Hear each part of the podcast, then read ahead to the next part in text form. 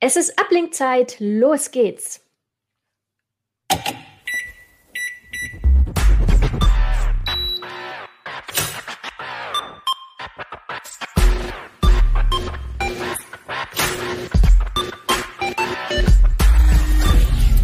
CT Uplink.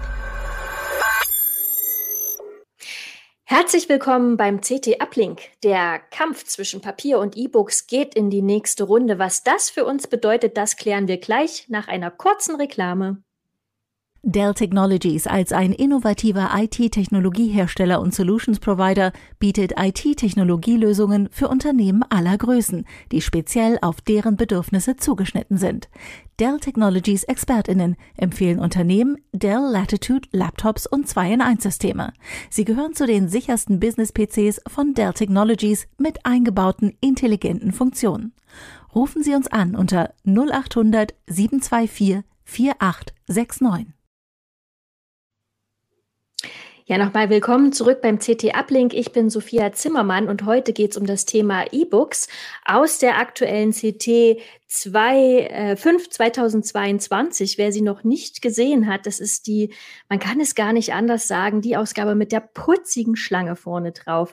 Und mit mir heute im, im Studio beziehungsweise im Stream sind Michael Link und Stefan Portek, die sich dem Thema E-Books ganz, ganz genau gewidmet haben diesmal. Ähm, am besten, ihr stellt euch gleich mal kurz vor. Michael, beginnst du? Ja, ich bin äh, genauso wie Stefan auch im Ressort ähm, Gadgets äh, unterwegs. Ne? Und wir gucken uns äh, allerlei Geräte an, komische Dinge, nicht so komische Dinge, äh, viel Smartphone, viel Sicherheit, aber eben auch sowas. Äh, E-Book-Reader sind eben auch manchmal dabei, weil es ist ja ein Gadget. Stefan? Genau, Michael hat es eigentlich quasi schon gesagt. Also alle, alle Geräte, die man irgendwie in die Hand nimmt, mit denen man irgendwie rumfiddelt und die letztlich irgendwie der Unterhaltung dienen, die sind bei uns im, im Ressort zu Hause, neben den Mobilitätsthemen. Und es war mal wieder an der Zeit, E-Book-Reader zu machen, weil sich da ein bisschen was getan hat. Genau, ihr habt ja euch die Hardware genau angeguckt und natürlich auch die Plattform, also die Ökosysteme, die dahinter stehen. Ähm, ich weiß, man kann das nicht so genau voneinander trennen, dennoch würde ich das gerne versuchen, der Ordnung halber. Bleiben wir doch zunächst mal bei der Hardware. Also Ihr schreibt in eurer Einleitung zu den Artikeln, ähm, der Kampf zwischen E-Book und Papier geht in die nächste Runde. Das hat natürlich ähm, bei mir Begehrlichkeiten geweckt, denn mein äh, E-Book-Reader ist mittlerweile sechs Jahre alt. Es ist ein Kindle Paperwhite. Ich mag den auch immer noch ganz gerne, weil ich äh, abends im Bett mal gan, gerne mal noch ein bisschen schmökere, kurz vorm Einschlafen und ich meine Brille dann schon mal am Bad lassen kann und aber auch nicht die ganze Festtagsbeleuchtung äh, einschalten muss am Bett. Ähm, das ist schon sehr praktisch, aber ich habe auch extreme Schmerzen damit und zwar ist er sehr langsam. Das mag beim Blättern alles noch gehen. Aber sobald man dann vielleicht doch mal in Versuchung kommt, äh, über den Shop vielleicht direkt ein Buch zu kaufen, dann wird es echt schwerfällig. Und ich bin der klassische Sachbuchleser. Das heißt, ich mag Bücher mit Grafiken und Zeichnungen und Karten. Und ähm, das in Graustufen, das ist auch echt eine Qual. So. Und jetzt hoffe ich natürlich von euch zu erfahren, dass das jetzt alles viel besser ist. Ist es jetzt alles viel besser und cooler? Was hat sich getan? ja, äh, ich glaube, es ist auf jeden Fall besser als dein sechs Jahre alter ähm, Kindle Reader. Ich meine, der hat auch noch nicht die 300 dpi Auflösung, sondern nur 220 so in dem Dreh. 212. Oder 212, ne, genau. Und ähm, der hat auch noch keine wechselnden Farbtemperaturen. Der ist gerade zum Einschlafen mit seinem blauen Lichtanteil jetzt nicht die erste Wahl. Ähm, aber äh, die sind jetzt noch nicht so, dass man sagen kann, ist es wie ein gedrucktes Sachbuch. Ja, ich, ich würde vielleicht mal einhaken, wenn ich darf. Ich meine, äh, bei den ersten Tests mit etwas höherer Auflösung in der 300 dpi-Klasse ähm, war ich auch noch versucht, immer zu schreiben, nee, man braucht eigentlich keinen neuen äh, Reader, weil äh, der alte, äh, dass das, man da etwas weniger Auflösung hat, das fällt eigentlich gar nicht so auf. Äh, und beim normalen Lesen, wo man eh nur ein bisschen blättert oder so, dann äh, kann man eigentlich damit leben. Also insgesamt würde ich das auch heute noch sagen. Ich habe ja einen Haufen alter E-Book-Reader irgendwo mal so auch zu Testzwecken äh, immer mal wieder so durchprobiert und kann es also heute auch noch immer sagen, natürlich, äh, macht es mehr Spaß, äh, auf Dauer jetzt ein Buch mit 300 dpi Auflösung und dem schnell, schneller reagierenden Prozessor oder so zu lesen. Aber geplante Obsoleszenzmäßig, äh, äh, sprich, äh, wenn ich jetzt nicht in der Lage wäre, ständig solche Sachen zu testen, würde ich wahrscheinlich meinen alten E-Book-Reader so lange äh, benutzen, bis es wirklich überhaupt nicht mehr geht. Okay, also quasi in Sachen Auflösung hat sich einiges getan. Standard ist heute 300 dpi. Was bringt das vor allem für Vorteile? Na, du hast auf jeden Fall tatsächlich ähm, durch die höhere Auflösung ähm, ein schärferes Schriftbild. Und da, da bin ich bei Michael, da würde ich schon sagen, dass man, dass man das, das sieht. Also ich habe damals einen der ersten Kindles gehabt, die hatten 150 dpi und ähm, das war vom, vom Schriftbild, ähm, war das wirklich, wirklich nicht so doll. Also ich habe dann wirklich nach, nach zwei Jahren, als dann die nächste Generation kam mit 212, ähm, damals dann halt gleich, gleich geupdatet, ähm, auch weil ich, weil ich einen mit ähm, Beleuchtung zu dem Zeitpunkt irgendwie doch verlockend fand und äh, habe den dann aber auch wieder ausrangiert und gegen einen mit 300 dpi getauf, äh, getauscht, der halt, wie gesagt, auch wärmere Farben anbietet, weil dieses kaltblaue Licht kann ich nachher nochmal was zu sagen. Ähm, ich finde es überhaupt nicht toll und es ist eigentlich auch mhm. kontraproduktiv. Okay, also Auflösung hat sich verändert und du hast es gerade jetzt auch schon angesprochen mit der Hintergrundbeleuchtung, das hat sich auch weiterentwickelt. Stefan? Vordergrund ist eine Auflicht, ne? Genau. Das ist, ähm, ist keine Hintergrundbeleuchtung.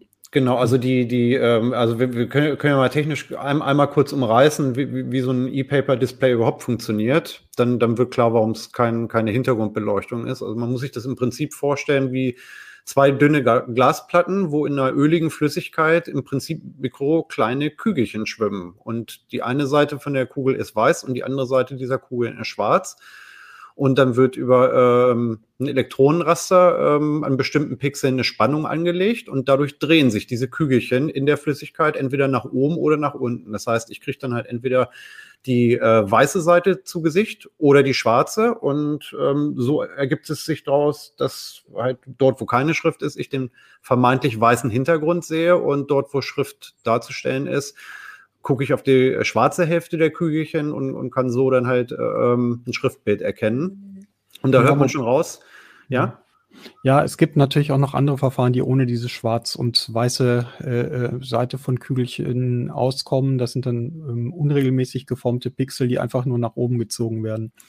Oder ja. sowas, ja. Wobei, ja, genau, mhm. das, das gibt es auch noch, aber also ich wollte im Kern darauf hinaus irgendwie, also die, die Dinger sind halt anders als, als OLED oder LC-Displays, sind, sind die halt nicht durchsichtig.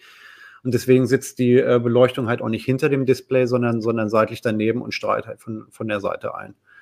Also das ist, ist jetzt letztlich nur ein, ein kleines technisches Gimmick, aber ähm, macht dann bei manchen Geräten in Sachen Ausleuchtung, ob die, ob die irgendwie homogen ist oder ob die Ränder heller sind, ob, ob das Ganze vielleicht sogar ein bisschen fleckig ausgeleuchtet ist, kann das, kann das schon einen Unterschied machen, wenn das Licht halt eben nicht von hinten, sondern von den Seiten äh, einstrahlt. Aber an der grundsätzlichen Dis Displaytechnik hat sich eigentlich auch nichts verändert. Ähm, aber ist sie denn vielleicht auch mittlerweile ein bisschen schneller geworden? Ein bisschen komfortabler an der Stelle? Hm. Willst du oder soll ich, Michael? Also ich würde mach, sagen, im, im, also im Sinne von, von, von Schnelligkeit ähm, hat, die, die neueste äh, Generation sch schon noch mal ein bisschen nachgelegt. Ne, also das ähm, also je, nach, je nachdem, ob es nun Kügelchen sind oder halt tatsächlich äh, ähm, die, die Bauweise, die Michael beschrieben hat, in den meisten Fällen ist es halt so, es findet halt wirklich eine mechanische Ausrichtung dann halt statt. Und das dauert halt seine, seine Zeit. Das heißt, dass man, dass man, wenn man irgendwie durch den Shop scrollt ähm, oder wenn man halt schnell mehrere Seiten durchblättert, ähm, kann man immer noch mit bloßem Auge erkennen, wie, wie langsam sich da die, die Darstellung aufbaut. Also da werden die auch an LCDs, die halt in, in drei, vier, fünf Millisekunden äh, ähm, Bildwechsel vollziehen können, da kommen, kommen die E-Ink-Displays nicht dran. Das heißt, so zum Surfen sind, sind die halt nach wie vor nicht, nicht unbedingt geeignet. Das ist eben dann auch praktisch die Erklärung dafür, weshalb so Surfen im Netz oder Einkaufen von Büchern mit der äh, eingebauten Shop-App äh, tatsächlich auch erstmal träge sind. Das ähm, wird auch erstmal so bleiben, denke ich. Ähm, vielleicht noch ein Gesichtspunkt, äh, weil wir die erhöhte Auflösung angesprochen haben. Die ist natürlich auch nicht nur ein Selbstzweck. Ähm, die E-Book-Formate selber sind ja auch moderner geworden. Also erst die ersten E-Books konnten zum Beispiel keine Initiale anzeigen, also diese großen Buchstaben am Kapitelanfang und so weiter. Ähm, da hatten wir auch noch das Thema Trennung, was äh, heute aufgrund äh, vieler elektronischer, äh, elektronisch umgewandelter Bücher ja immer noch ein, ein Problem ist, weil äh, die natürlich immer noch zum Teil abenteuerlich schlecht ist, aber äh, immerhin schon besser als früher, weil da ging sie überhaupt nicht. Ähm, und wir haben jetzt natürlich auch mehr, mehr Grafikmöglichkeiten äh, und eben auch Möglichkeiten, eigene Fonds ähm, in so ein Buch einzubinden und nicht nur einen einzigen Schriftfonds zu benutzen. Und das merkt man dann schon auch beim Lesen. Ganz lebenspraktisch. Man kann sich dann Schriften äh, aussuchen, die große Mittellängen haben ähm, so dass man die äh, dann auch äh, ganz gut lesen kann, wenn man vielleicht äh, doch eine stärkere Brille braucht, sowas wie ich zum Beispiel. Ne? Ähm, und da denke ich schon, dass ich da schon langsam, aber sicher eben auch noch Stärken des beim, äh, wie soll ich sagen, des Verfahrens äh, schon sehr stark zeigen. Hm, das finde ich, finde ich ja so, so tatsächlich wirklich einer der größten Vorteile bei E-Book-Readern. Ich habe neulich mal wieder ein gedrucktes Buch tatsächlich gelesen und äh, ich bin, bin einmal in die Verlegenheit gekommen, dass ich wirklich diese Fingergeste gemacht habe, weil mir halt die gedruckte Schrift ein, einfach zu klein gewesen ist. Ähm, und, und das mache ich tatsächlich auch wirklich mit, mit äh, jedem E-Book, äh, wenn, wenn, man halt einmal irgendwie eine Schrift hat, die einem, die einem äh, äh gefäll, gefällt. Ich stelle die halt einfach bei jedem Buch auch ein. Also ich lese sie gar nicht in der vorgegebenen Verlagsschrift, weil dann jedes Buch halt anders aussieht, sondern ich nehme tatsächlich immer meine Droid Serif die ähm, Tolino irgendwann mal eingeführt hat für alle Bücher, weil ich die wirklich am schönsten finde. Ja, das kann ich, also das kann ich auch sehr gut nachvollziehen. Was äh, ich auch entscheidend finde dabei, ist auch die Größe des Readers. Meiner ist noch relativ klein und ich brauche eine relativ starke Vergrößerung, wenn ich ohne Brille lesen will. Das heißt, ich bin äh, ständig am Umblättern. Ähm, sind denn die äh, Geräte auch mittlerweile ein bisschen gewachsen? Und wo stehen wir denn da gerade so? Also sind deutlich gewachsen. Äh, ich habe jetzt gerade äh, ein Gerät in der, in der Mache, so privat, jetzt eigentlich schon seit längerer Zeit. Ich halte es nur kurz in die Kamera. Das äh, für die Leute, die uns zuhören, das ist ungefähr so groß wie ja das, was man so vielleicht als äh, als Buch ähm, im Buchladen kauft mit dem schönen ordentlichen Einband und äh, wo man dann halt schon in einem normalen Regal sagt, naja, ist schon deutlich größer als so ein, so ein Paperback-Taschenbuch äh, oder so. Und äh, selbst äh, wenn ich jetzt ein bisschen eine Nummer kleiner werde äh, und mal bei Tolino jetzt mal schaue, da gibt es natürlich auch welche in so einem Leseformat um, um, um äh, 7,8 Zoll Diagonale. Äh, man spricht ja in diesem Bereich äh, häufiger von den äh, Zolldiagonalen als äh, von Zentimetern, was äh, sich irgendwie so eingebürgert hat. Und ähm, beide bei beiden Geräten ist es schon ganz klar so, eine mehr Bilddiagonale bedeutet natürlich, dass man seltener umblättern muss. Ähm, man muss dann natürlich auch darauf achten, dass die äh, Seitenwechselknöpfe bzw. Seitenwechsel-Touchflächen dann auch so angeordnet sind, dass man sich nicht jedes Mal verrenken muss, ne, um das hinzukriegen. Das ist beim Buch ja nun wirklich sowas von intuitiv wie nur irgendwas. Und äh, beim Pocketbook äh, musste ich erstmal lernen, dass es äh, dort auf diesem Display verschiedene Flächen gibt, die dann bestimmen, äh, wo ich jetzt äh, nach vorne und blättere und wo ich wieder zurückblättere. Also du hast es gerade. Ja. Mhm. Ihr habt das gerade schon immer mal, wir haben das gerade immer mal nebenbei schon erwähnt, ähm, die Anbieter, die großen Anbieter für E-Books, das sind, wir haben jetzt gerade schon Amazon, äh, Amazon genannt, wir haben gerade Pocketbook genannt und Tolino hast du auch schon erwähnt, Stefan.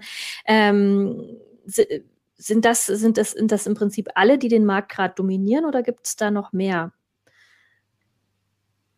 Na, es, ich würde es vielleicht anders aufziehen. Ähm, also es gibt, gibt E-Book-Reader gibt es natürlich mehr ne? und es gibt auch freie Buchhändler ähm, oder, oder, oder von mir ist auch, auch Ketten, die äh, E-Books anbieten. Gibt es natürlich auch noch eine ganze Ecke mehr. Also bei den dreien äh, ist natürlich die Besonderheit, dass sie versuchen, irgendwie Hardware und Buchplattform, also das Gerät und den Lesestoff quasi aus einer Hand zu liefern. Das, das ist, glaube ich, das, was, was dann im Prinzip äh, ein Kindle zu einem Kindle-Ökosystem macht. Ne? Dass Amazon die Bücher, den Shop und die Geräte hat und, und ähnliches versuchen Tolino im Pocketbook auch. Wenn man die Geräte so ein bisschen charakterisieren würde, also tatsächlich die Hardware ähm, von Amazon, Pocketbook und Tolino, sind die vergleichbar oder setzen die unterschiedliche Schwerpunkte bei der Hardware auch? Äh, Michael? Mhm.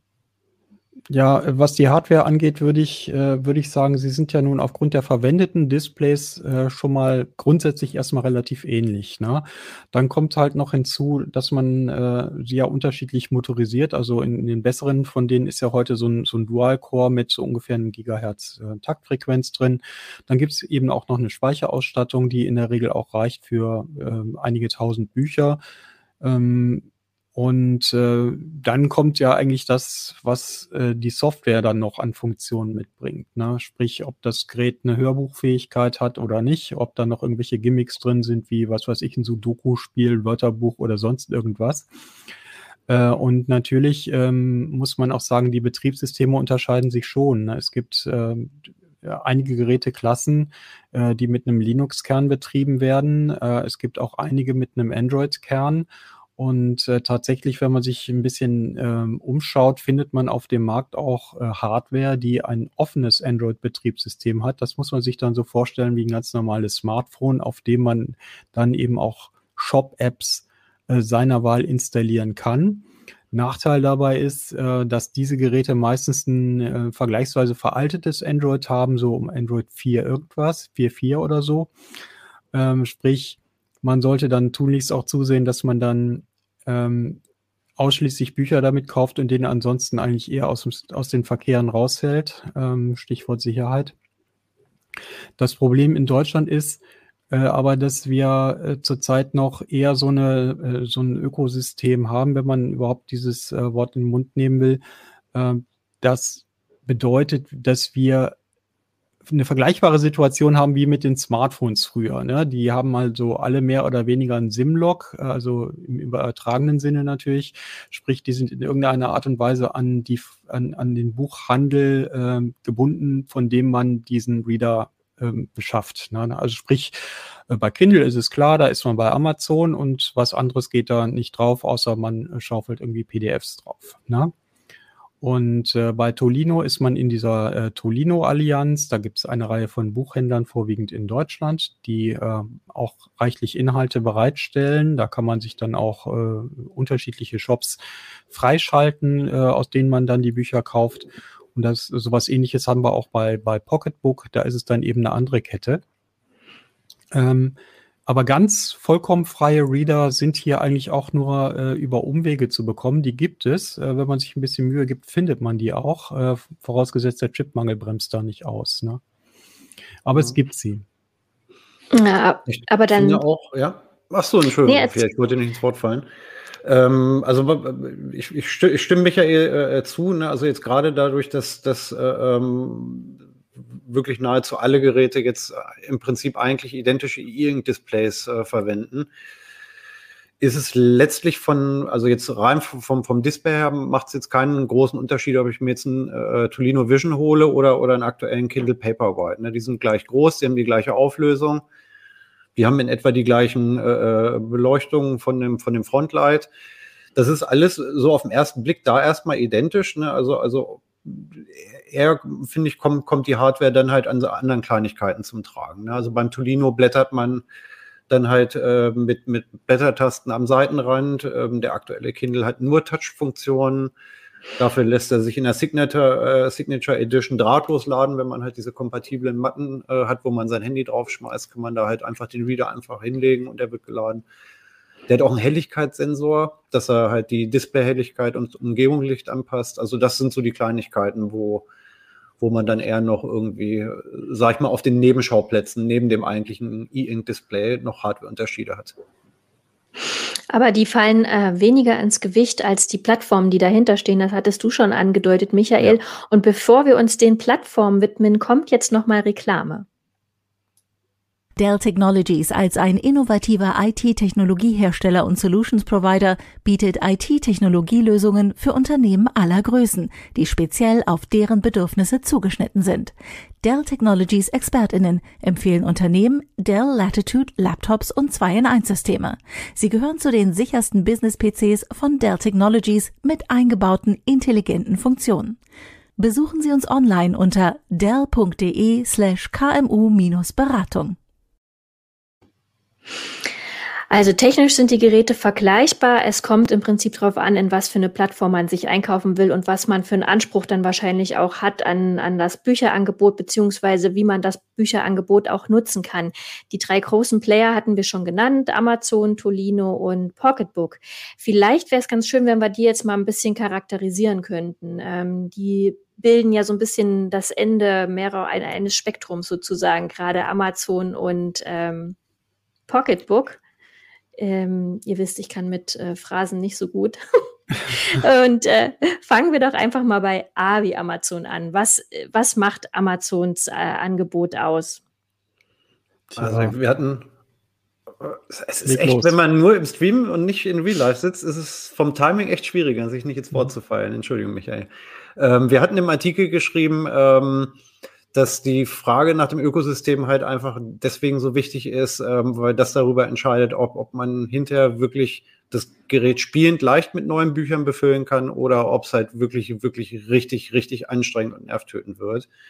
Und Amazon ist da sicherlich ein Extrem. Ähm, wenn man, wenn man wirklich bereit ist, seine, seine Bücher bei Amazon dann hinterher auch zu kaufen, ist ähm, es würde ich, würde ich sagen, so, so dermaßen äh, äh, Großmutter-kompatibel, wie, wie ein Gerät letztlich nur sein kann.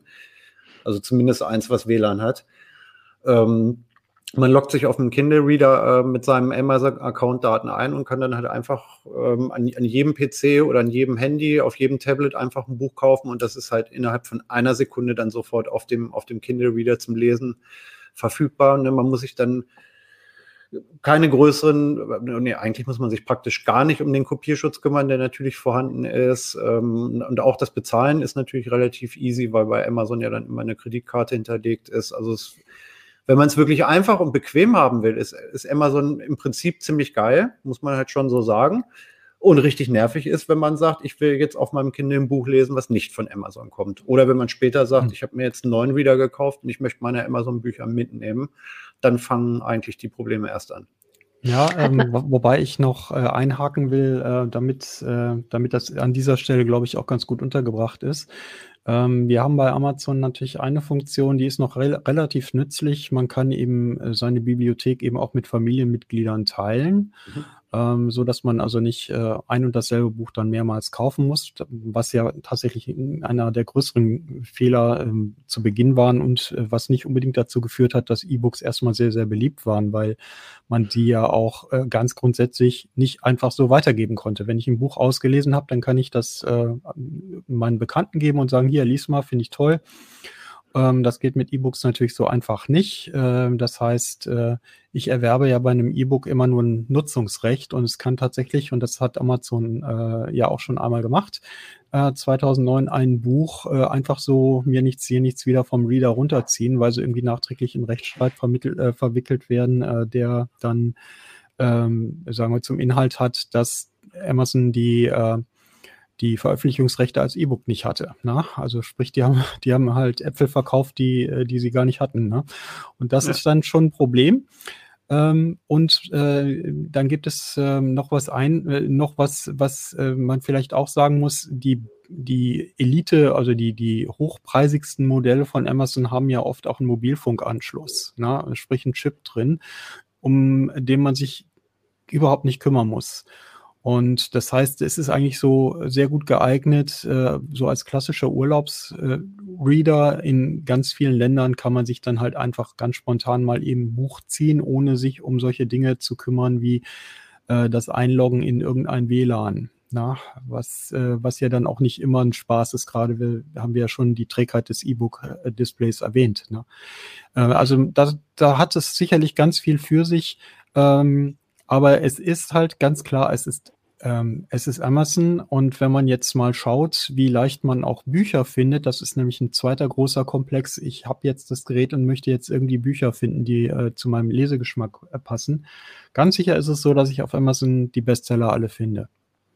Aber alleine schon wie Amazon die äh, so, so, so eine übliche Bestsellerliste eigentlich äh, versteckt äh, auf seinen Seiten, ist ja schon äh, sehr, sehr berät. Ne? Also man sieht hier tatsächlich hauptsächlich Bücher, ähm, oder ich würde so, ich würde so weit äh, gehen und sagen, man muss sich außerhalb erstmal klar werden darüber, welches Buch man haben will, sonst findet man das auf Amazon selber nicht. Es ist kein kuratiertes Angebot, keine Empfehlungen, die einem irgendwie weiterhelfen, äh, obwohl es natürlich äh, Amazon technisch möglich wäre, alle meine gekauften äh, Gartengeräte und so sofort in Buchschlu äh, um, äh, Buchvorschlag umzumünzen, äh, die schönsten Gärten Europas jetzt selbst gestalten oder so und das Ganze für nur fünf Euro oder so.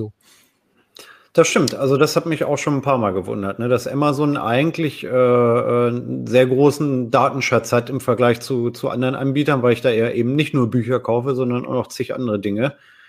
Ähm, die müssten eigentlich wissen, wovon ich Ahnung habe oder was mich interessiert. Und da kommen wenig Vorschläge. Ne? Über dieses Kunden, die dieses gelesen haben, fanden auch jenes Buch gut.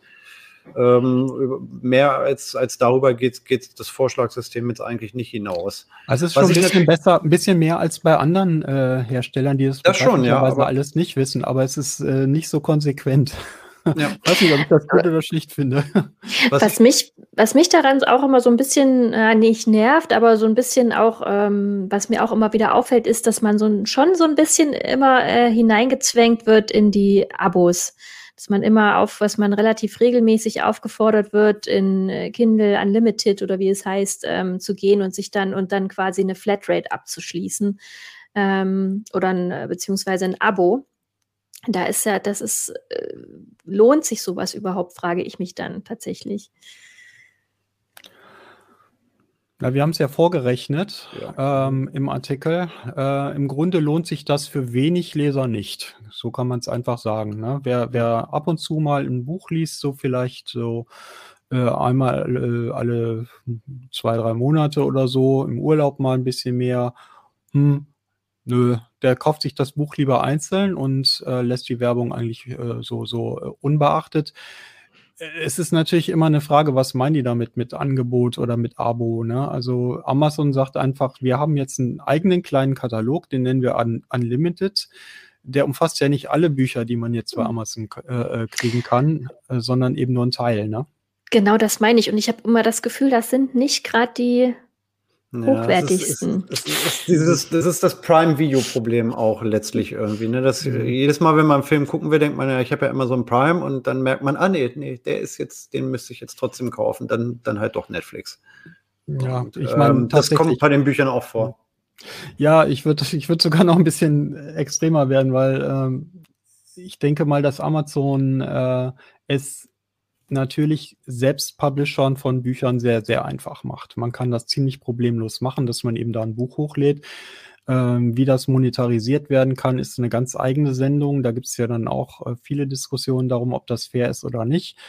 Ähm, aber ganz grundsätzlich äh, ist es schon so, äh, dass auch dieses Unwesen der ähm, gefälschten Rezensionen auch im Buchbereich schon dermaßen schlimm ist, dass man eigentlich nicht mehr unterscheiden kann, was ist ein gutes Buch und was ist nicht so ein gutes Buch. Und da ist man mhm. letztlich doch wieder auf äh, Leute angewiesen, die sich auskennen, die immer gute Tipps geben, also beispielsweise aus, aus äh, Podcasts oder so, äh, sich die Empfehlungen äh, zu holen, ist vielleicht auch eine ganz gute Idee.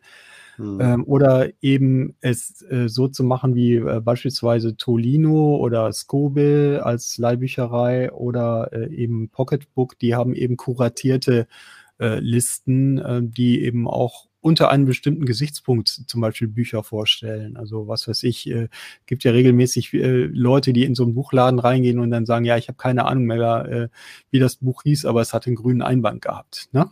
Mhm. Und äh, dann weiß der Buchhändler oder die Buchhändlerin weiß dann sofort, alles klar, hm, ähm, wird wahrscheinlich das und das gewesen sein. Und stimmt. ist ja teilweise sehr verblüffend, äh, wie, wie toll die Tipps sind, die man dann wirklich auch im lokalen Buchhandel bekommt, während so eine stumpfe äh, Shop-Intelligenz da wirklich erschreckend doof ist ne? und er es eigentlich nicht hinkriegt, einem vernünftige Buchvorschläge zu machen. Ja, ich finde, ja.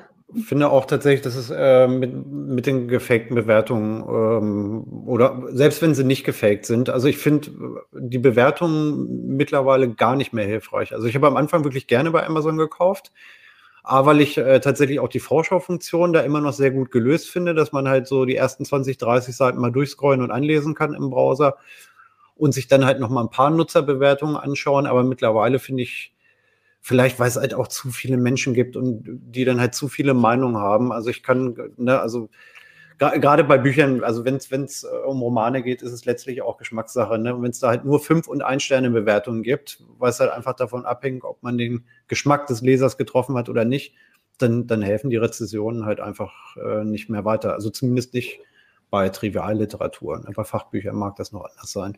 Was ja tatsächlich bei den E-Book-Readern 85 Prozent aller gelesenen Bücher sind. Äh, sorry, Sophia, weil ich, wir hatten im Vorgespräch mal gesagt, dass du so gerne Sachbücher liest. Ne? Da bist du echt eine Ausnahme. ja. ja, naja.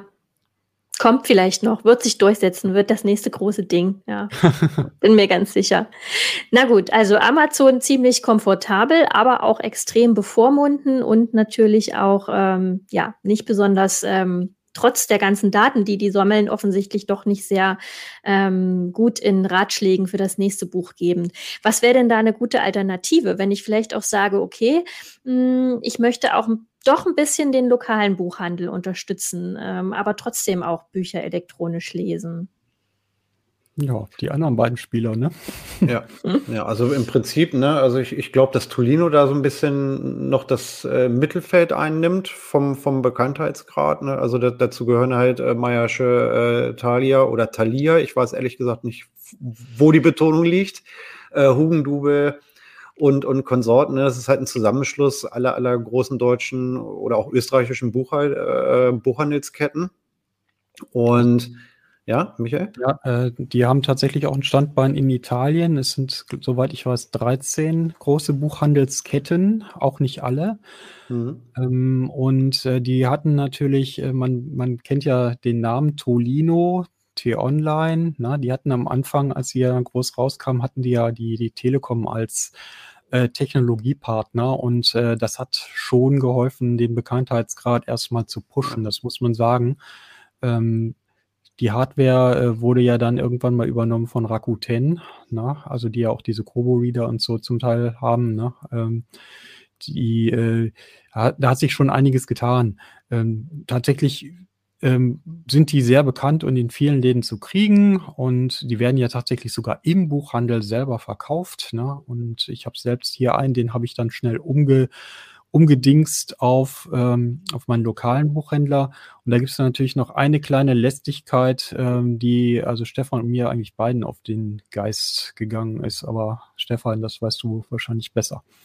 Äh, also es gab, es gab zwei tatsächlich. Ich finde ehrlich gesagt, dass die Tolino Hardware äh, nach dem Wechsel des, des Herstellers, ähm, sag ich mal, ein bisschen stagniert ist. Die waren also mein, mein irgendwann privat gekaufter Vision 4 HD, den finde ich immer noch besser als die aktuellen Modelle, ähm, weil er, weil er hardwaretechnisch ein bisschen, ein bisschen mehr drauf hat. Ähm, was eigentlich toll ist bei den Tolino-Rädern, egal ob ich den jetzt bei Hugendubel oder, oder äh, bei Osiander oder sonst wo kaufe, ähm, die ganzen Bibliotheken sind kompatibel. Das heißt, ähm, ich ein Buch, was ich in der, in der im Online-Shop von Hugendubel kaufe, ähm, könnte ich auch auf einem äh, Tolino-Reader kaufen, der mit einer Weltbild äh, ähm, Online-Bibliothek verknüpft ist, weil die halt untereinander alle, alle kompatibel sind. Das war halt Sinn dieser Allianz. Das heißt, ich kann mir eigentlich sicher sein, egal wo ich den Reader gekauft habe und egal mit welchem Online-Shop er im Prinzip erstmal primär verknüpft ist, ich kann trotzdem bei jedem anderen Online-Buchhändler Bücher kaufen, die da drauf kriegen. Und da Tolino halt auch lange äh, geworben ist, ist auch völlig egal, wo die, sie das Gerät kaufen, ähm, weil die Shops äh, untereinander alle zusammenarbeiten. Weil technisch ist es tatsächlich so, wenn ich einen Hugendubel Tolino kaufe, dann ist er primär erstmal an den Hugendubel Shop äh, rangeflanscht und bei, bei Weltbit und, und äh, den anderen ebenso. Und da hieß es halt lange Zeit vom Marketing, das macht alles überhaupt gar keinen Unterschied. Jeder Tolino ist genauso gut wie der andere. Und das ist jetzt tatsächlich nicht mehr so, seitdem es ähm, die Leseflatrate von Scoby gibt. Das ist im Prinzip so ein, so ein ja, im Prinzip eine Alternative zu, zu ähm, ja, der Amazon Flatrate letztlich. Da zahlt man ein paar Euro im Monat und kann dann äh, eine bestimmte Anzahl von Büchern sich halt einfach jeden Monat auf das Gerät ziehen, sie lesen, danach löschen und die nächsten holen. Und das geht jetzt nicht mehr auf jedem Tolino, sondern ähm, nur auf den von Thalia und ähm, was war das andere? Meiersche? Osiander. Osiander. Osiander. Mhm. Ja. Ich das finde ich ist jetzt, also ich habe halt ein Weltbild Tolino oder weiß ich gar nicht, oder ist meiner von Hungdube, ich weiß es nicht, mit meinem geht es halt nicht. Ne? Ich würde die Scoby Flatrate wenigstens gerne ausprobieren wollen, aber das klappt halt jetzt nicht mehr. Ja, ich habe Schwein gehabt, hatte damals ein äh, Tolino äh, eigentlich auch so per Münzwurf auf Thalia gebucht. Ähm, und hatte dann aber auch gesagt, okay, ich probiere das mal aus, ob man den Shop auch wechseln kann und habe dann den, den normalen Shop, den äh, ich sozusagen als Standard zum Bücherkauf verwende, den habe ich dann auf meinen örtlichen Buchhandel umge umgeswitcht äh, und äh, habe dann eben auch äh, gesehen, oh, alles klar, ich kann ja Scooby ausprobieren. Äh, für die, die nicht ganz äh, so Bescheid wissen, was es, äh, warum das vielleicht eine gute Idee ist. Ähm, ist, so eine Leihbücherei hat immer den Vorteil, dass man natürlich äh, Bücher auch mal ausprobieren kann, ohne dass man dafür jetzt irgendwie finanziell immer so ein extra Risiko eingeht. Also ich gebe jetzt nicht irgendwie 30 Euro für ein E-Book aus, äh, es gefällt mir nicht, äh, zurückgeben geht aber nicht und so weiter und so weiter. Und äh, das macht mich natürlich auch geneigt, da einfach mal einen Autor oder eine Autorin auszuprobieren. Ähm, ja, die bis jetzt völlig unbekannt war, bei mir zumindest. Ne? Und ähm, das ist tatsächlich äh, so ein Vorteil, der horizonterweiternd ist, finde ich, und ähm, den ich deswegen auch sehr schätze. Und äh, daher äh, finde ich es auch ganz gut, wenn ähm, eben dieser Shop äh, oder wenn diese Verleih-App äh, dazu eben auch auf allen Tolinos installierbar wäre. Sie ist es de facto nicht. Das mag damit zusammenhängen, dass einer der Geldgeber von äh, Scooby eben Thalia ist und äh, möglicherweise ähm, äh, möglicherweise äh, sind eben die äh, entweder die anderen ähm, äh, Mitglieder der Tolino-Allianz äh, nicht so amused darüber, dass es eben Scoobe gibt. Ähm, vielleicht hat aber auch Thalia selber was dagegen. Ähm, das lässt sich nicht wirklich rauskriegen. Ich habe äh, ich hab mehrere gefragt und die hatten sich da schon alle sehr bedeckt. Aber das Konzept ist quasi, man kann sich quasi für eine monatliche Gebühr Bücher leihen, eine gewisse Anzahl und dann muss, die kann man dann auch parallel haben, aber wenn man was Neues haben will, muss man ein altes quasi von seinem Gerät löschen. Genau. Und ähm, wie muss ich mir das denn eigentlich nochmal mit diesen Shops vorstellen? Ähm, wenn du sagst, du hast deinen lokalen Buchhändler-Shop da verknüpft, äh, wie, was macht das denn dann aus auf dem Gerät? Was hast, hast du davon, dass du das so personalisierst? Man, äh, man merkt kaum einen Unterschied tatsächlich. Ja. Also bei den, bei den Tolinos ist es so, dass du ähm, auf dem Startbildschirm nach dem Einschalten im, in der oberen Hälfte siehst du deine persönliche Bibliothek und unten drunter auf der zweiten Hälfte sind halt Buchvorschläge aus dem verknüpften Shop. Ne? Oder wenn du jetzt sagst, ich will auf dem Gerät Bücher kaufen, ähm, dann öffnet sich halt im Prinzip auch, wenn du ihn bei Hugendube gekauft hast, öffnet sich halt einfach der Hugendube-Shop. Und wenn man ihn halt jetzt bei Weltbild gekauft hätte, dann würde sich der Weltbild-Shop öffnen. Das macht mhm. wegen der Buchpreisbindung erstmal überhaupt keinen Unterschied. Und es macht halt auch im Alltag keinen Unterschied. Wenn ich außer, außer natürlich für den Shop. Ja, gut, klar. Ne? ja, ja, das, das, schon. Aber jetzt für mich als Endnutzer, ne, also ich habe jetzt dadurch, dass ich in meinem Leben drei Tolinos besessen habe, habe ich jetzt halt auch drei verschiedene Shops. Und ich kann jetzt schon mich am, äh, am, am, PC jetzt auf, auf weltbild.de einloggen, da ein Buch kaufen. Das landet dann in der Tolino Cloud und, und äh, wird dann genauso auf meinen Tolino rüber synchronisiert, als wenn ich es ne, jetzt auf, auf hugendube.de mir ein Buch gekauft hätte. Also wenn man die Bibliotheken mit dem Gerät alle verknüpft, macht es für einen Endanwender eigentlich letztlich keinen so großen Unterschied mehr, außer was zeigt mir das Gerät auf seiner Startseite an. Ihr hattet äh, vorhin schon beim ähm, Amaz, beim Amazon ähm, Service äh, gesagt, dass man äh, da auch Bücher mit seinen Familienmitgliedern teilen kann. Ist sowas, geht sowas mit Tolino auch? Also, dass man Bücher weitergeben kann oder? Das geht. Die haben halt auch eine Möglichkeit, die Bücher eben auch zu teilen. Ähm, streng genommen eben auch äh, mit Mitgliedern der eigenen Familie. Das äh, lösen die im Grunde, sagen wir mal, technisch, indem man äh, halt diese Definition halt dann vornimmt, wenn mehrere Leute gerade zusammen hocken. Ne? Ähm, man kann natürlich sich auch überlegen, okay, dann äh, im engsten Freundeskreis oder so macht man das mal, ohne dass man Familie ist. Das wird man kaum verhindern können. Hm. Und ich glaube, das ist, ist, jetzt natürlich jetzt ein bisschen gewagt.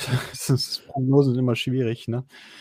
Ähm, aber letztlich bildet das ja nur das Verhalten ab, was man vorher mit Büchern auch so gemacht hat. Und ich glaube, ähm, dass man ganz grundsätzlich als äh, ja, äh, literaturfreundlicher Mensch oder so äh, dann deswegen nicht weniger Bücher kauft, nur weil man ab und zu mal irgendein Buch von jemand anders als Empfehlung bekommt. Ne? Und also zumindest ja. jetzt so, wenn ich mal irgendwelche Bücher bekomme, die mir gefallen, dann kaufe ich eben auch im lokalen Buchhandel dann eben auch mal ein, ein Buch des Autors oder der Autorin selber. Ja. Ja, also klar, ne, also so, so klassische Dinge äh, mit gedruckten Büchern wie auf dem Flohmarkt weiterverkaufen, das, das funktioniert halt bei, bei E-Books alles, alles nicht. Wobei ich finde, die, dass, ja. Und die, das Ausleihen in der Bibliothek, das funktioniert mit dem Tolino doch ganz gut, oder?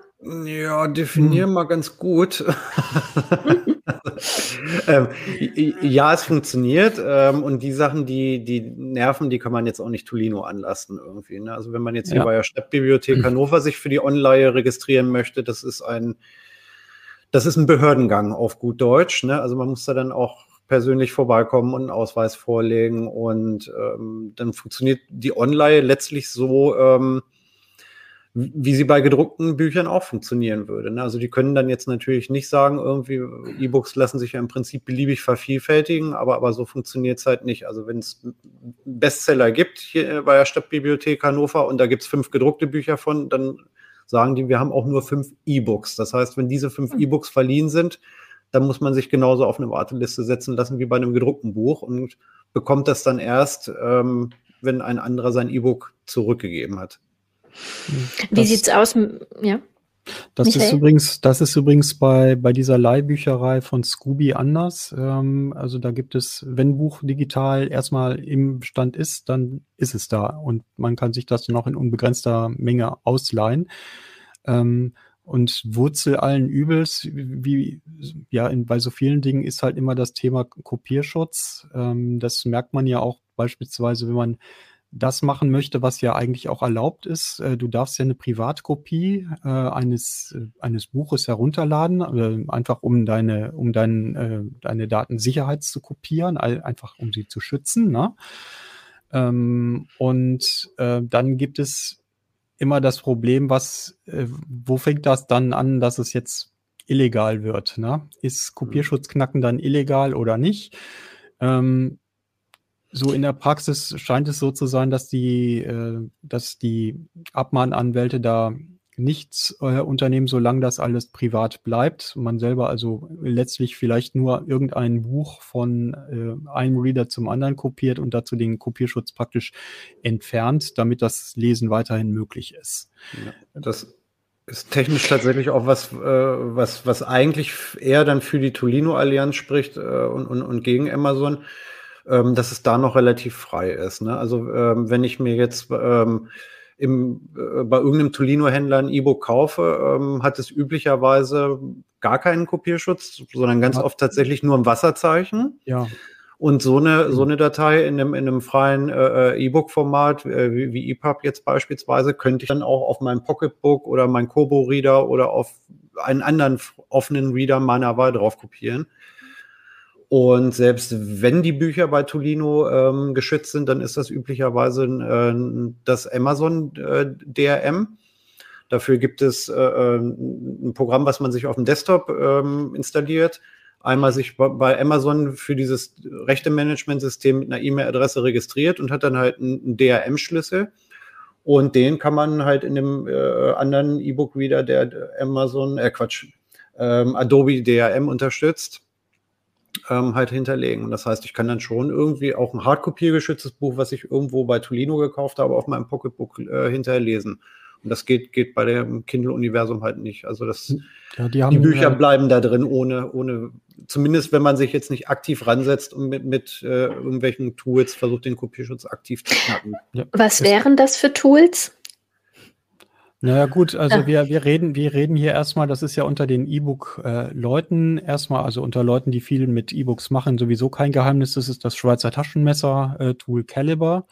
Und für dieses äh, Tool gibt es eine Unmenge von auch Plugins, also Erweiterungen. Und ähm, es gibt auch Erweiterungen, die also jetzt auch mit äh, Amazons äh, relativ neuem Format, also relativ neu, sage ich jetzt mal so, weil, naja, flammneu ist es auch nicht, also mit, mit äh, KF8 beziehungsweise äh, AZW3 ähm, äh, klarkommen und die eben auch dafür Möglichkeiten finden, den Kopierschutz irgendwie rauszuoperieren. Ähm, aber das ist dann wirklich schon eine Sache, wo, bei der ich jetzt sagen würde, ein normaler Nutzer, ähm, der sowas machen muss, der äh, fühlt sich ja dann ganz unweigerlich äh, schon so wie so, was weiß ich, so ein oller Kopierschutzknacker äh, von früher, der irgendwie, was weiß ich, aus irgendeiner überteuerten Software dann halt versucht, äh, den, den Kopierschutz zu entfernen, damit sie irgendwie lauffähig ist. Ähm, kann ich äh, kann ich dann schon verstehen, dass man dann eben sagt, alles klar, dann steige ich lieber ganz um und äh, benutze ein, eine ganz andere Plattform, die sowas nicht macht. Prinzipiell ist es natürlich auch bei Tolino und überhaupt bei jedem anderen ähm, E-Book-Format möglich, dem jetzt einen ganz harten Kopierschutz äh, zu verpassen. Es gibt auch Shops, äh, die hatten wir ja auch äh, zum Teil genannt, ähm, die ausweisen, welche Art Kopierschutz irgendein E-Book hat. Ja, und es gibt natürlich auch die große Menge noch an gemeinfreier Literatur, die gar keinen Kopierschutz hat. Und die kann man auch, könnte man auch auf allen, in, über alle drei äh, großen Reader lesen? Oder würde, würde das auch Nein. nicht funktionieren? Nein. Nicht. das, das Standardformat ist ja eigentlich EPUB, ne? Und äh, dieses Format kann leider, leider der Amazon äh, Kindle nicht lesen. Also bleiben dafür noch äh, Tolino und Pocketbook. Kommen wir doch jetzt zu Pocketbook, äh, die letzten im Bunde, der, der, der Underdog in dieser Runde. Ähm, wie charakterisiert sich der? Wie setzt sich der von den beiden anderen ab? Wenn wir schon bei ganz offen angekommen sind. Ich, also instinktiv, ähm, ich glaube, so haben wir es auch im Heft beschrieben, irgendwie ähm, gute Hardware, aber halt deutlich verspielter als die anderen. Also ich finde den halt ein bisschen, ein bisschen jünger und ein bisschen, bisschen fresher, den, den äh, Pocketbook, den wir jetzt. Was macht das, was macht fresher aus jetzt? ähm, ich, kann, ich kann ja mal kurz in die Kamera halten. Ich weiß nicht, ob man das, ob man das gut erkennt. Also er ist jetzt erstmal ähm, von der, von der ganzen äh, Anmutung. Er hat halt ein farbiges Gehäuse bunt, in so genau. metallischem genau. Look. Er ist, er ist ein bisschen bunter. Er hat äh, äh, Tasten hier unten, obgleich er trotzdem noch ein Touchscreen hat. Und ähm, unfassbar viele äh, ähm, Apps, die da halt tatsächlich einfach noch draus sind. Also wer irgendwie Spaß an, an Frickelei hat ne, und, und sagt, ich möchte auf meinem E-Book-Reader jetzt auch gerne mal irgendwie Sudoku spielen oder, oder Dame oder Schach oder ich möchte den als Taschenrechner benutzen oder als, als Hörbuchplayer, ähm, kann, man, kann man relativ viel mit dem, mit dem mhm. Gerät anfangen. Wer ist schneller, ne? Wer hat die Lösung schneller, ne? Mein langsames ja. E-Paper-Display oder bin ich im Kopf schneller? Also ich, fand, ich finde ich find ihn halt wirklich, wirklich, äh, ähm, ich fand, fand ihn süß. Er ist nett zu bedienen. Leider von der Prozessorgeschwindigkeit fand ich ihn jetzt ein bisschen langsamer als die anderen beiden. Ähm, aber, aber so zum Lesen ist das, ist das echt ein sehr schönes handliches Gerät und hat halt wirklich technisch viele Funktionen. Und ja. wie sieht es mit den Inhalten aus? Ist das auch vergleichbar mit den beiden anderen? Ja, Absolut, weil man muss äh, dazu wissen, dass äh, mindestens mal so im deutschen Buchhandel, aber ich glaube, das gilt auch für andere ähm, Domänen, äh, ist es halt so, dass die äh, Buchhändler ja ihrerseits auch von Zwischenhändlern äh, beliefert werden. Und äh, bei Tolino ist es ganz oft Libri, die praktisch den Zwischenhandel übernehmen.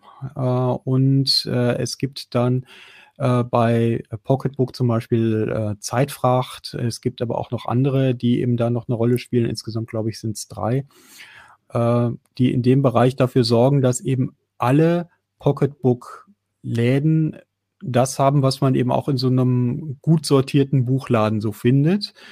Und dann gibt es natürlich noch so ein paar Besonderheiten. Also bei äh, Pocketbook ist traditionell sehr, sehr stark in Russland.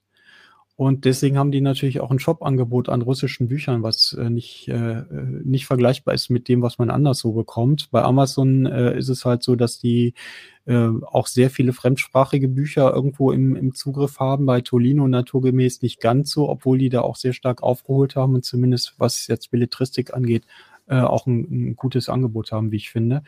Ähm, wo man dann eben auch noch immer schauen muss, ist, äh, welche Möglichkeiten habe ich dann zum Beispiel, wenn ich wirklich jetzt mal auf Farbe gehen muss? Ne? Es gibt ja auch farbige E-Books, farbige äh, E-Paper und so weiter. Welche Möglichkeiten habe ich denn da noch? Gibt es da auch Hardware für? Die habe ich bei Amazon natürlich mit den Tablets, mit den Fire Tablets, beziehungsweise habe ich Apps äh, die ich dann eben auch auf einem Tablet nutzen kann. Das gilt aber letztlich für alle großen Anbieter, dass ich dann immer die Möglichkeit habe, eben auch auf einem Tablet oder auf dem Smartphone zu lesen, wenn ich wirklich Farbe brauche oder eine schnelle Reaktion. Und ähm, Pocketbook ähm, erlaubt quasi auch ähm, alle möglichen anderen Shops anzubinden, also an alternative Bibliotheken anzubinden, das äh, Spektrum da einfach groß zu halten, also auch so ein bisschen nerdiger und ein bisschen speziellere Literatur zu finden. Ist ein bisschen schwieriger. Ja, aber es, also also nerdig trifft es, aber finde ich, finde ich schon ganz gut. Ne? Also jeder, jeder Anbieter hat ja beispielsweise so seine eigene Cloud. Ne? Also du, äh, bei Tolino hast du da, äh, Michael, korrigiere mich, wenn ich falsch bin, 20, 20 Gig sind es, glaube ich, ne? Weiß ich jetzt man, nicht mal. Seine, ich, ich meine, es waren 20, ähm, wo, wo, man seine eigenen Bücher reinschmeißen kann. Ähm, und der Pocketbook hat jetzt natürlich auch seinen eigenen Shop, aber, aber was ich bei dem halt irgendwie total geil fand, äh, was mich als Nerd irgendwie glücklich macht, ich kann einfach mal einen Dropbox-Account mit dem mhm. Gerät verknüpfen. Und wenn ich jetzt irgendwo ein freies ähm, oder Adobe DRM-geschütztes E-Book sogar bei einem anderen Shop gekauft habe, schmeiße ich das in meine Dropbox, ne, tippe hier zweimal auf das Display und dann ist das E-Book auf dem Pocketbook halt mhm. einfach auch zum Lesen runtergeladen. Das fand ich schon, fand ich schon ganz süß. Also die direkte Anbindung des Pocketbook Readers an einen Shop, ähm, die mache ich ja zu Beginn, wenn ich das Gerät kaufe. Das heißt, wenn ich äh, es im Pocketbook Shop selbst kaufe, dann ist der Pocketbook Shop ganz generisch sozusagen äh, voreingerichtet. Ja. Wenn ich jetzt aber Lust habe, meinen örtlichen Händler jetzt damit zu beglücken mit den Einnahmen, dann äh, muss ich schon mich an den Kundenservice wenden und sagen, hier, häkel das mal um. Na, äh, das ist nicht, äh, nicht ohne äh, ja, so, ein, so ein Eingriff jetzt möglich. Ähm, sie machen das wohl und ich habe es selber auch schon ausprobiert. Es ist auch wirklich, äh, es geht schnell und man hat da nicht viel, äh, nicht viel Arbeit mit, aber man kann es eben nicht komplett alleine machen. Ja. Ähm, und äh, es ist äh, aber natürlich sehr, sehr angenehm, wenn man jetzt sagt, okay, prinzipiell hat man schon mal ein ganz gutes Gefühl, wenn man wenigstens seinen örtlichen Buchhändler dann unterstützt, wenn man da schon nicht reinmarschiert, gerade jetzt äh, während dieser Zeiten. Mhm. Ja, das tatsächlich schon. Wobei es soll ja halt auch wirklich Gerüchten zufolge viele Leute geben, die unabhängig vom Shopsystem alle Bücher, die sie jemals gekauft haben, in ihre lokale äh, äh Caliber-Bibliothek einwerfen und einfach alle Bücher am, am PC verwalten und dann halt im schlimmsten Fall kann ich ja, äh, kann Kaliber ja jedes Buch in nahezu jedes Format äh, umwandeln und dann kopiere ich es halt einfach äh, über ein ganz schnödes USB-Kabel auf den Reader meiner Wahl. Das mache ich tatsächlich auch so. Ja, ich auch. auch den Amazon-Reader dann? Nee. Ähm, doch, ich habe auch tatsächlich den Kindle schon ähm, mit Büchern gefüttert, die ich woanders gekauft habe, über das USB-Kabel. Ja, also ja, der, über den Weg geht es natürlich. Ne? Ich kann natürlich schon irgendein Buch dann in das Kindle AZW-Format äh, wandeln. Ja. Andersrum geht es auch, aber sagen wir mal, das ist nicht so der, der ganz dorn, dornfreie. Weg. Also es gibt tatsächlich auch wirklich viele Leute, ähm, die sagen, ähm, der Amazon Store ist halt einfach gut und ich kaufe alle meine Bücher bei Amazon. Verlasse mich darauf, dass mich niemand verklagt und äh, schiebe alle Bücher einmal durch Caliber durch, äh, äh entferne bei der Gelegenheit äh, das Amazon DRM, wandle das in ein EPUB-Format um und lese es dann auf meinem Tolino. Ne? Also da soll es Leute geben, die das auch machen, auch mit wenig Unrechtsbewusstsein, weil sie sagen, okay, ich habe das Buch ja gekauft bei Amazon. Ich habe es ja nicht irgendwo runtergeladen, sondern ich habe es regulär gekauft und habe den Kopierschutz nur dann entfernt, um, um das Buch halt auf meinem Tolino oder meinem Pocketbook überhaupt lesen zu können. Ne? Und ähm, das machen tatsächlich auch relativ viele Leute. Die wissen, wie es geht. Ja. Die wissen, wie es geht. Und ähm, alles klar. Dann würde ich sagen, fassen wir doch noch mal kurz zusammen. ins Amazon-Ökosystem sollte man einsteigen, wenn man, Michael? Na, wenn man äh, im Prinzip ein, äh, eine gute Hardware haben will und letztlich alle Bücher besorgen will, die es dafür, sagen wir mal, äh, auch gibt, auch solche von sehr obskuren Autoren. Obskure Autoren, alles klar. Tolino sollte man wählen, wenn man, Stefan? Mm, gute, solide Hardware haben möchte, ähm, deutsche Buchhändler unterstützen will und ähm, eine gewisse Freiheit haben möchte, wo man seine Bücher kauft. Und Pocketbook, Pocketbook nimmt man dann, wenn man, Michael? Pocketbook nimmt man dann, wenn man äh, vielleicht nicht so sehr die ganz großen Buchhandelsketten in Deutschland ähm, so unterstützen möchte, sondern eher so den kleinen Laden im Blick hat.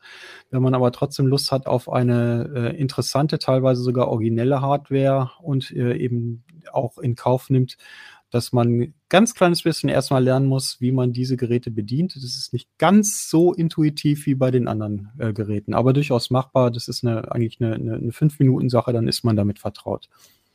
Ja, alles klar. Wer es nochmal ganz genau nachlesen will, kann das in der aktuellen CT 522 machen. Ups, ups, Seitenverkehrt. Ach Gott. Ja, ihr seht sie, wie gesagt, die CT mit der kleinen Schlange. Wir haben da natürlich noch viele andere coole Themen. Ähm, könnt ihr vielleicht eins empfehlen? Als kuratierte Leseempfehlung jetzt mal quasi zum Schluss des Ablinks? Stefan? Ich muss gestehen, ich habe das Heft noch gar nicht durchgeblättert. Ähm, äh, ich habe es heute erst aus dem Briefkasten gefischt heute und mich lieber erstmal meinen anderen Artikeln gewidmet. Ja, hast du einen Vorteil? Ich habe ich hab ihn noch nicht. Äh, bei mir ist äh, die Post noch nicht durch, was das angeht. Also ich, liebe, liebe Leute, äh, das ist bei mir genauso wie, wie bei euch allen da draußen, ne? die das Heft auch nicht im Briefkasten haben, wenn sie es haben wollen. Aber äh, am interessantesten fand, wir haben ja immerhin die Möglichkeit, vorher schon mal Sachen zu lesen fand ich eigentlich diese ganze Python-Strecke, weil äh, natürlich ist sie immer interessant und dann eben auch noch, sagen wir so mundgerechte äh, Anleitungen zu kriegen, wie man das äh, zum Laufen kriegt. Ähm, wenn man das äh, ja nur so am Spielfeldrand sich ab und zu mal anguckt, dann finde ich das schon sehr, sehr gut. Das ist ein ganz gutes Stichwort, denn ähm, um Python ging es auch im äh, letzten Uplink und ähm, das war mit, äh, mit Pina und Jörg und äh, Jan, wenn mich nicht alles täuscht. Und es ist auch eine Sendung gewesen, die sehr gut bei euch angekommen ist. Und ähm, dann können wir auch direkt zum Zuschauerfeedback kommen. Und ähm, das war nämlich sehr zahlreich. Und äh, ein paar Anregungen habe ich hier noch. Und zwar von you aus unserem YouTube-Forum von Markus Dieterle guter und kompetenter Überblick hinsichtlich der Universalität von Python wäre noch erwähnenswert gewesen, dass die Sprache dank MicroPython und CircuitPython inzwischen auch immer besser direkt auf preiswerten Mikrocontroller-Boards nutzbar ist.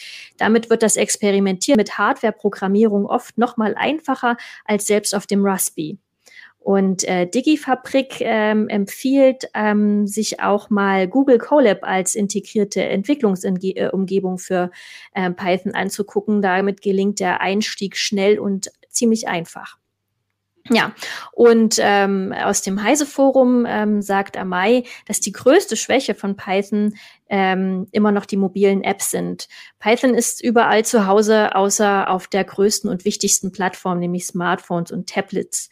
Es gibt eigentlich nur zwei Frameworks für die mobile App-Entwicklung in Python, nämlich beware.org und kiwi.org und Beware ist höchstens im Beta-Status, sagt er.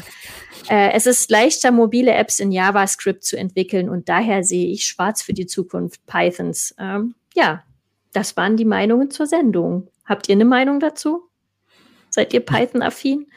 Ja, aber bei solchen äh, Rückmeldungen, das merke ich auch immer an unseren eigenen Feedbacks, wir kriegen ja auch immer Leser-Mails, äh, merke ich immer, ja, man kann sich eigentlich befassen, wie, wie doll man auch immer will und wie so intensiv man äh, das immer machen kann. Man bekommt immer noch mal äh, Sachen nicht mit und äh, insofern bin ich immer sehr dankbar dafür. Das stimmt. Das ist unglaublich äh, wertvoll, euer Feedback.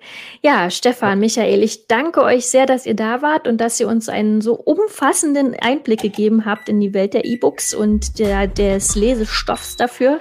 Und ähm, ich wünsche euch noch eine ganz schöne Woche und natürlich euch auch euch da draußen eine ganz tolle Woche noch. Und äh, egal wo und wann ihr euch uns hört, habt ganz viel Spaß. Tschüss. Tschüss.